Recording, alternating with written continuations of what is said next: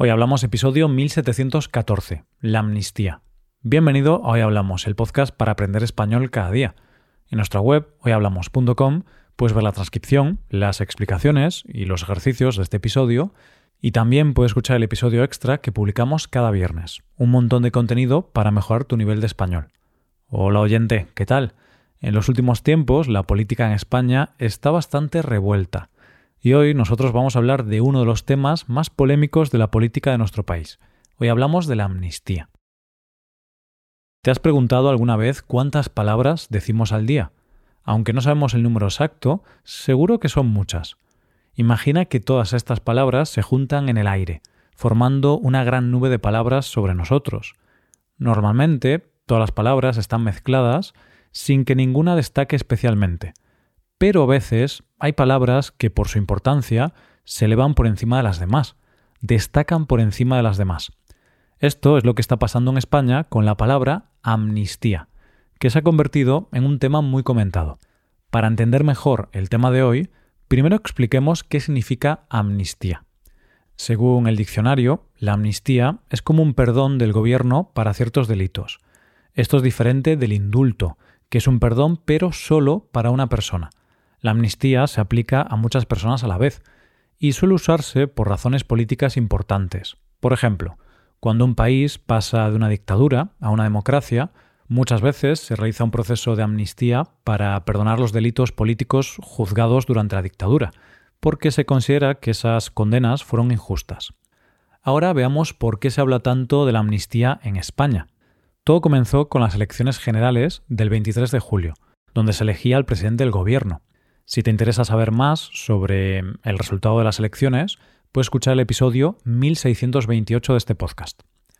El Partido Popular fue el más votado, seguido por el PSOE, pero ninguno consiguió los 176 escaños necesarios para gobernar solos, así que la única opción era formar alianzas con otros partidos. Primero lo intentó el Partido Popular, pero no logró los votos necesarios. Luego fue el turno del PSOE, y este partido sí logró todos los votos necesarios gracias a pactos con otros partidos. Tuvo que pactar con muchos partidos políticos minoritarios o regionales. Sin embargo, la mayor sorpresa de todas fue cuando el PSOE logró llegar a un acuerdo con Junts, un partido independentista catalán. Esto fue una sorpresa porque Junts tenía muchas peticiones para lograr un acuerdo y quería una amnistía para todos los condenados por el proceso independentista de Cataluña ocurrido hace unos años en España. Contra todo pronóstico, el PSOE llegó a un acuerdo con ellos y aceptó sus peticiones. Gracias a esto, Pedro Sánchez, líder del PSOE, fue nombrado presidente de nuevo. Digo que esto es sorprendente porque uno de los miembros más importantes de Junts, Carles Puigdemont, que estaba escapado de la justicia, hace unos meses dijo en una entrevista que nunca pactaría con Pedro Sánchez porque es un mentiroso. De hecho, es gracioso porque textualmente dijo que Pedro Sánchez es un tío al que no le comprarías un coche de segunda mano. Bueno, la cuestión es que esto es política, y al menos en España es normal ver a políticos mintiendo o cambiando de opinión continuamente. En español tenemos un refrán muy sabio que podemos usar en este contexto. Donde dije digo, digo Diego. Este refrán hace referencia a cambiar de opinión o rectificar lo que hemos dicho anteriormente. Bueno, pues el tema es este que finalmente el PSOE ha logrado un acuerdo para gobernar a cambio de crear una nueva ley de amnistía. ¿Y por qué estos grupos políticos catalanes querían esta ley de amnistía? Bueno, vamos a intentar despejar todas estas dudas poco a poco. Tenemos que dar un poco de contexto de la historia política reciente de España. Para que te hagas una idea, las fechas que abarca esta amnistía van desde el 2012 hasta el 2023. ¿Qué pasó en estos más de 10 años? Vamos a intentar ver esto de manera resumida porque es un proceso que viene de muy atrás y nos podría llevar no uno, sino varios episodios. España está formada por distintas comunidades autónomas y Cataluña es una de ellas. Desde hace ya muchos años en Cataluña hay un movimiento independentista que considera que Cataluña debería ser un país independiente y debería separarse de España. Este movimiento independentista tiene una larga historia en Cataluña Evidentemente, no todos los catalanes apoyan este movimiento. Según diferentes encuestas, entre un 40 y un 50% de la población catalana quiere la independencia de Cataluña. Pues bien, Podemos decir que este movimiento llegó a su punto más alto en el 2014, cuando el gobierno de Cataluña, que estaba formado por partidos independentistas en ese momento, inició un proceso de intento de independencia que duró varios años y en los que ocurrieron diversos eventos. Pero el evento más importante fue el referéndum celebrado el 1 de octubre de 2017. Cataluña celebró un referéndum sobre la independencia.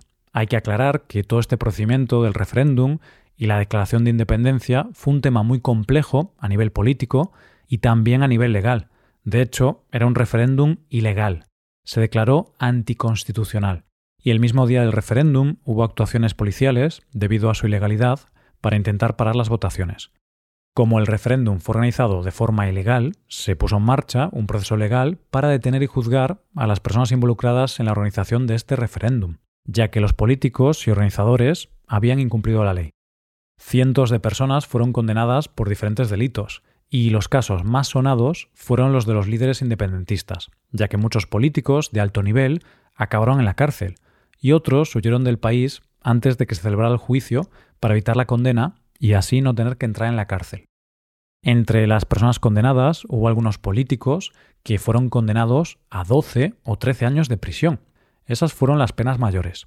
Principalmente fueron condenados por el delito de sedición, que explicado de forma sencilla es cuando una persona intenta actuar en contra del Estado y en contra de las leyes. Es el delito por el que se acusa a las personas que intentan hacer un golpe de Estado o que intentan derrocar a un gobierno legítimo. También muchos políticos fueron condenados por malversación. Malversación significa que un político utiliza el dinero público para algo que no está relacionado con su función o para fines privados. En este caso, el referéndum era ilegal y no estaba autorizado, pero los políticos lo realizaron igualmente y utilizaron dinero público para organizarlo. Por ese motivo, utilizaron dinero de forma fraudulenta. Malversaron varios millones de euros. Por otro lado, te he comentado que algunos acusados huyeron de España. De todas las personas huidas, sin duda, el más conocido es Carles Puigdemont, la persona de la que te hablaba antes. Él huyó a Bruselas antes de que se celebrara el juicio, por lo que tiene causas pendientes con la justicia española. Entonces, una vez tenemos este contexto, ya podemos entender por qué los partidos independentistas catalanes querían una ley de amnistía, porque querían que todos los implicados y condenados fueran perdonados y liberados de la cárcel. Esta ley de amnistía perdonará los delitos relacionados con la organización de las votaciones, pero también con las protestas y otras acciones relacionadas con el proceso independentista de los últimos diez años. El objetivo es solucionar las tensiones políticas y sociales que han surgido por estos eventos en Cataluña. ¿A quién beneficia esta ley? Evidentemente a los independentistas implicados, y aunque la ley no especifica nombres concretos, más o menos sabemos cuántas personas se verán beneficiadas por la ley. En total beneficiaría a 309 encausados, donde no solo hay políticos, sino también los presidentes de los colegios electorales que pusieron las urnas en aquel referéndum, así como los 73 policías que actuaron aquel día. Puede que llegados a este punto te estés preguntando por qué se habla tanto de la amnistía, pues porque esta ley es una de las cuestiones más polémicas que se han vivido en los últimos tiempos en nuestro país. Poca gente esperaba que el PSOE llegase a un acuerdo con los partidos independentistas catalanes, ya que antes de las elecciones Pedro Sánchez decía que no aceptaría crear una ley de amnistía a cambio de gobernar. Sin embargo, Pedro Sánchez y el PSOE han cambiado de opinión después de las elecciones. Entonces, ahora el país se encuentra bastante polarizado en cuanto a este tema. Ha habido numerosas y multitudinarias protestas en las calles en contra de esta ley, lideradas por los líderes del PP y de Vox. Para finalizar el episodio, vamos a hablar de los argumentos en contra y a favor de esta ley. ¿Cuáles son algunos de los argumentos de las personas que están en contra? El primer punto lo basan en la Constitución, ya que dicen que esta ley es anticonstitucional. Dicen que en nuestra Constitución no se habla en ningún momento de la posibilidad de una amnistía de este tipo, por otro lado, en la Constitución se dice que todos somos iguales ante la ley, pero esta amnistía solo afecta a un territorio en concreto y a unas personas concretas, con lo que se podría argumentar que entonces no todo el mundo es igual ante la ley. Los políticos pueden saltarse la ley haciendo uso de su poder político. También muchos jueces y juristas se han manifestado en contra de esta ley, porque consideran que afecta a la división de poderes, ya que con esta ley los políticos están cambiando las decisiones de los jueces, que simplemente aplicaron las leyes vigentes. Por otro lado, ¿qué argumentan las personas que están a favor de la amnistía? Según su punto de vista, la amnistía es la solución para el conflicto independentista y mejorará la convivencia de Cataluña con el resto de España. Consideran que es buena para el interés general, que es compatible con la Constitución y que permitirá poner fin al conflicto. Algunas personas consideran que las condenas de los políticos fueron excesivas e injustas, y por eso deben ser perdonados y librados de la cárcel. Otro argumento que he visto a algunos votantes del PSOE, a la parte de los votantes, a los que no les gusta la amnistía, pero la consideran necesaria, es que piensan que es una condición que hay que aceptar para poder evitar que gobiernen los partidos de derechas y así pueda gobernar la izquierda. Bueno, estos son algunos de los argumentos a favor y en contra que he ido encontrando de los dos bandos. Lo único que puedo decir es que si esta medida es constitucional o no, solo lo sabremos cuando el Tribunal Constitucional analice este caso y diga su conclusión, algo que no sabremos hasta el año que viene. Hasta aquí el episodio de hoy. Y ya sabes, si te gusta este podcast y te gusta el trabajo diario que realizamos, tu colaboración sería de gran ayuda. Para colaborar con este podcast puedes hacerte suscriptor premium. Los suscriptores premium pueden acceder a la transcripción y ejercicios y explicaciones. Hazte suscriptor premium en hoyhablamos.com.